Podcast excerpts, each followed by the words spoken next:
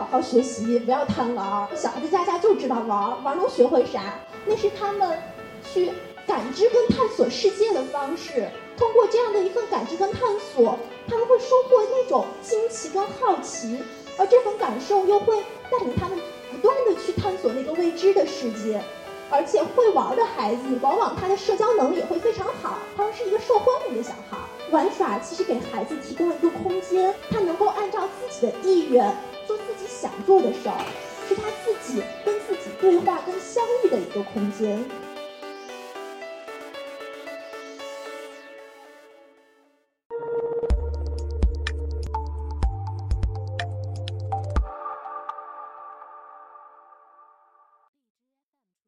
我今天要分享的主题是给我自由玩耍的空间。作为父母，其实我们都希望给孩子一个幸福快乐的童年，但好像现在这份那份无忧无虑玩耍的快乐，离我们的孩子似乎越来越远了。在联合国儿童基金会关于儿童幸福度的一项调查中，荷兰孩子的幸福度是全世界小孩中最高的。其实我也是怀着这份一份好奇去翻阅这本书。其实他讲了荷兰孩子很多幸福背后的秘密，但其中很重要的一点就是一个字儿——玩儿。他们可以自由的玩儿，家长给他提供自由的成长的空间，去信任孩子，让孩子充分去自由的玩耍，而且玩什么、怎么玩，都是由孩子自己决定的，而不是由老师、成人去安排的。其实，在我们小的时候，应该都曾享受过那份无忧无虑、自由自在玩耍的乐趣。但随着我们长大，那份自由自在的快乐似乎离我们越来越远了。去年八月份的一个下午，然后我在杭州中天竺法金寺外散步，然后我突然抬头看见了这棵长着红果果的树，见到它我一下就记起来了，我好像记起了我儿时跟小伙伴一起在野地里奔跑玩耍、一起去探险的那个日子。当我摘下这颗红果果放到嘴里的时候，我一下子就记起了那个味道，尽管我已经真的二十年都没有再尝到过它。那个时候我才发现，其实我儿时那份自由自在玩耍的时光一直跟我在一起。但是随着长大进入小学，好像大人就会对你说，要好好学习，不要贪玩。你也会总听人说，小孩子家家就知道玩儿，玩能学会啥？似乎玩耍就是在浪费时间，玩耍是跟学习是矛盾的，真的是这样吗？你会看到孩子会发着他的天性去玩耍，那是他们去感知跟探索世界的方式。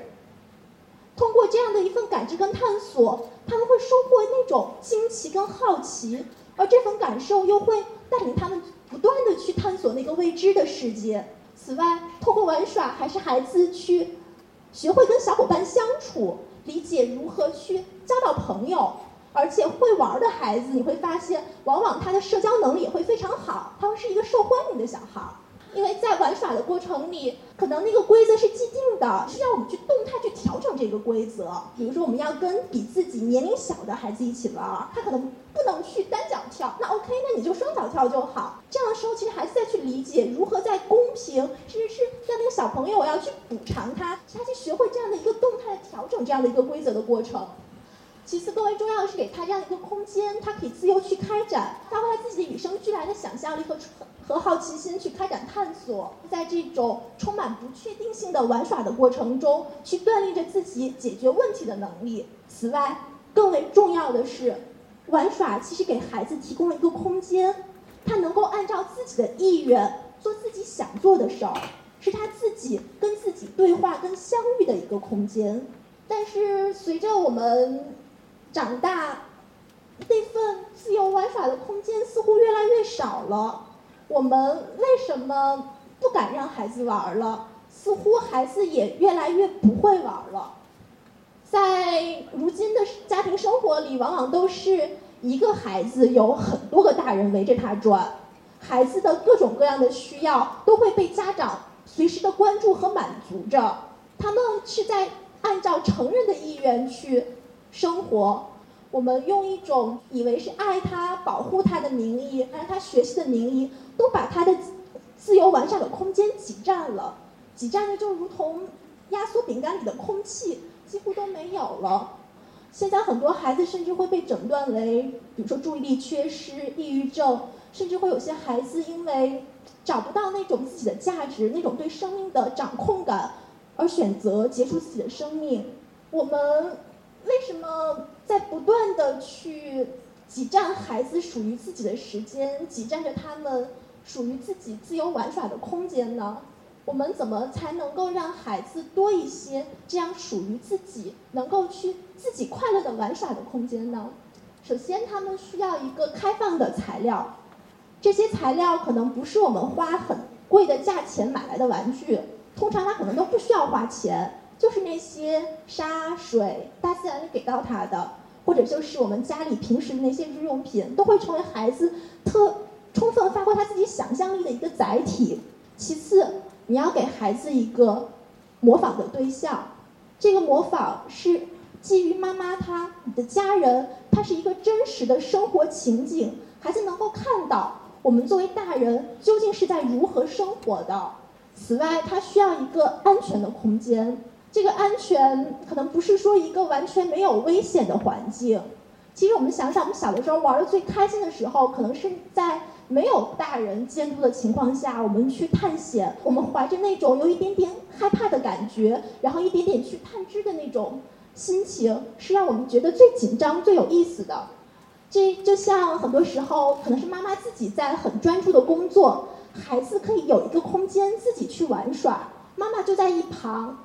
妈妈可能关注着我，但同时也不会对我的行为指指点点，没有一份关注和一种善意的忽视在里面。其实孩每个孩子都有他自己发展的步调跟节奏。当宝宝在妈妈肚子里的时候，就如同这个具足一切的种子，他有自己那种蓬勃而出的力量。然后当他出生以后，就像这样的一个努力去。不断生长的种子，它有自己的力量去实现自己的发展。其实我们都知道，零到一岁是孩子急速发展的一个时间。小孩子用自己的力量去站起来，很多时候他需要我们成人给他一个温暖的怀抱，去抱着他，但也需要给他一个空间，能够让他自己去不断的尝试跟探索。从出生到换牙五六岁之前，最需要自由玩耍的时间，他的想象力跟创造力都是极具丰富的一个时间段，所以我们需要给他这样的一个更充分支持他自由玩耍的环境。当小朋友换牙，通常也是他要去上小学的时间，很多时候我们觉得这个年龄段就要给孩子大量的学业，他要去应付各种考试跟作业。其实呢，在脑科学的研究里表明，孩子他的常识记忆跟逻辑记忆是要到他青春期的时候，十二到十四岁时候，他的海马体才会真正的发育成熟，他才能够具备那种抽象的逻辑思维能力。也是在这个时候，其实孩子他的学习力才会真正能够去呈现出来。很多时候，我们听了太多的“静待花开”这样的表述，但我们身处在这样的一个。焦虑的环境里，无论是我们自己的状态，还是孩子的状态，以及周围的环境，都有可能导致我们这种焦虑感的产生。我们究竟该能如何去找到一个出口呢？其实真的只能从我们自己的状态去调整。很多时候，我们也需要给自己的一个空间，去让我们跟自己在一起，学会去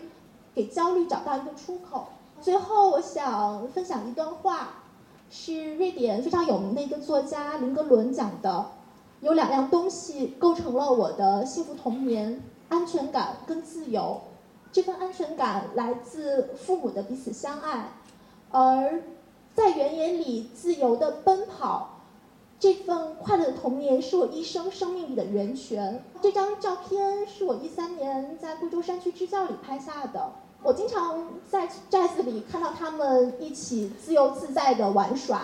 但他们似乎缺少那份稳定的情感陪伴，而我们在城市里的孩子，却似乎少了那份自由自在玩耍的空间。我想，当我们城市的小孩还是山村里的小孩都能够拥有这份安全感的陪伴跟自由玩耍空间的时候，我们国家的孩子也会像荷兰小孩那样幸福快乐。谢谢大家。